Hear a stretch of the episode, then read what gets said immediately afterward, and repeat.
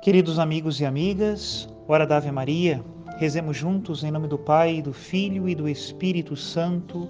Amém. O anjo do Senhor anunciou a Maria e ela concebeu do Espírito Santo. Ave Maria, cheia de graça, o Senhor é convosco. Bendita sois vós entre as mulheres e bendito é o fruto do vosso ventre, Jesus. Santa Maria, Mãe de Deus, rogai por nós, pecadores, agora e na hora de nossa morte. Amém. Eis aqui a escrava do Senhor. Faça-se em mim segundo a vossa palavra. Ave Maria, cheia de graça, o Senhor é convosco. Bendita sois vós entre as mulheres, e bendito é o fruto do vosso ventre, Jesus. Santa Maria, Mãe de Deus, rogai por nós, pecadores, agora e na hora de nossa morte. Amém. E o Verbo de Deus se fez carne e habitou entre nós. Ave Maria, cheia de graça, o Senhor é convosco. Bendita sois vós entre as mulheres, e bendito é o fruto do vosso ventre, Jesus. Santa Maria, Mãe de Deus, rogai por nós, pecadores, agora e na hora de nossa morte. Amém. Rogai por nós, ó Santa Mãe de Deus, para que sejamos dignos das promessas de Cristo. Oremos. Infundi, Senhor, em nós a vossa graça, nós o suplicamos, para que nós que conhecemos pelo anúncio do anjo a encarnação de Jesus Cristo, vosso Filho e nosso Senhor, cheguemos por sua paixão e morte de cruz à glória da ressurreição da carne. Pelo mesmo Cristo nosso Senhor. Amém. Em nome do Pai, e do Filho e do Espírito Santo. Amém. Queridos irmãos e irmãs, continuamos a leitura do Evangelho de São Marcos, como nos propõe a nossa liturgia da igreja, e hoje leremos o capítulo 3, a partir do versículo 1, e diz o seguinte: Naquele tempo, Jesus entrou de novo na sinagoga Havia aí um homem com a mão seca. Alguns o observavam para ver se haveria de curar em dia de sábado, para poderem acusá-lo. Jesus disse ao homem de mão seca: Levanta-te e fica aqui no meio. E perguntou-lhes: É permitido no sábado fazer o bem ou fazer o mal? Salvar uma vida ou deixá-la morrer? Mas eles nada disseram. Jesus então olhou ao seu redor, cheio de ira e tristeza, porque eram duros de coração e disse ao homem: Estende a mão. Ele a estendeu e a mão ficou curada. Ao saírem os fariseus com os partidários de Herodes, imediatamente tramaram contra Jesus a maneira como haveriam de matá-lo. Palavra da salvação, glória a vós, Senhor nós podemos notar que hoje nós continuamos a mesma temática de ontem sobre o sábado, o dia festivo dos judeus. E a este respeito, neste contexto, Jesus Cristo nos dá um ensinamento novo. Entre os judeus já era comumente aceito que no sábado se poderia salvar uma vida. Porém, Jesus Cristo aumenta os horizontes dessa concepção, dizendo que não somente salvar uma vida, mas fazer o bem também no dia de sábado. Jesus, então, como Senhor da criação, vai colocando cada coisa no seu lugar. E aquele homem de mão seca serviu para nós nos questionarmos até que ponto as obrigações orantes ou religiosas estão desculpadas quando é devido um ato de caridade.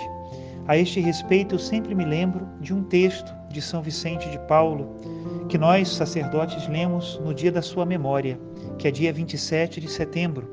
E eu gostaria de compartilhar com vocês este texto, retirado de uma das cartas do santo. E me parece um bonito ensinamento que conecta também com o tema desse mês de janeiro, que é o tema da oração. São Vicente de Paulo é do século XVII e ele escrevia assim: Não temos de avaliar os pobres por suas roupas e aspecto, nem pelos dotes de espírito que parecem ter, mas, muito pelo contrário, se considerardes os pobres à luz da fé, então percebereis que estão no lugar do Filho de Deus que escolheu ser pobre. De fato, em seu sofrimento, embora quase perdesse a aparência humana, loucura para os gentios, escândalo para os judeus, apresentou-se, no entanto, como o evangelizador dos pobres. Diz o Evangelho de São Lucas: enviou-me para evangelizar os pobres. Devemos ter os mesmos sentimentos de Cristo imitar aquilo que ele fez, ter cuidado pelos indigentes, consolá-los, auxiliá-los, dar-lhes valor. Com efeito, Cristo quis nascer pobre escolheu pobres para seus discípulos, fez-se servo dos pobres e de tal forma quis participar da condição deles que declarou ser feito ou dito a ele mesmo tudo quanto de bom ou de mal se fizesse ou dissesse aos pobres. Deus ama os pobres e também ama aqueles que o amam. Quando alguém tem um amigo, inclui na mesma estima aqueles que demonstram amizade ou prestam obsequio ao amigo. Por isso, esperamos que, graças aos pobres, sejamos amados por Deus. Visitando-os, pois, esforcemo-nos por entender os pobres e os indigentes, e compadecendo-nos deles, cheguemos ao ponto de poder dizer com o apóstolo: Fiz-me tudo para todos.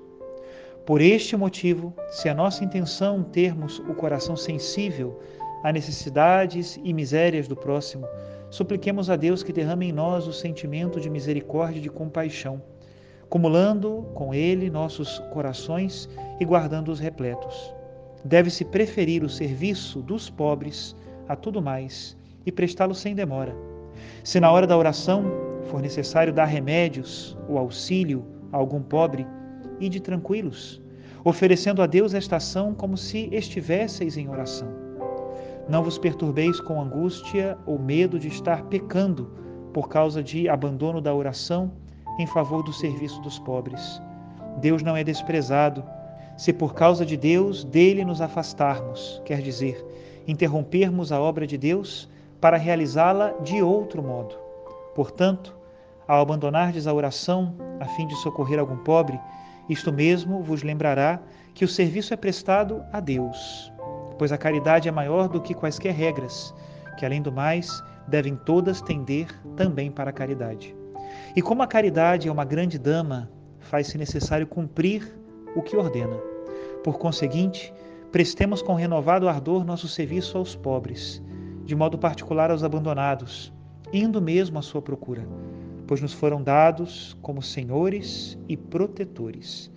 Até aqui a citação de São Vicente de Paulo. E este belo ensinamento de São Vicente, ele o aprendeu do Evangelho e da doutrina da Igreja. De fato, todas as obrigações religiosas cessam quando nós precisamos cuidar de um doente ou assistir uma pessoa necessitada.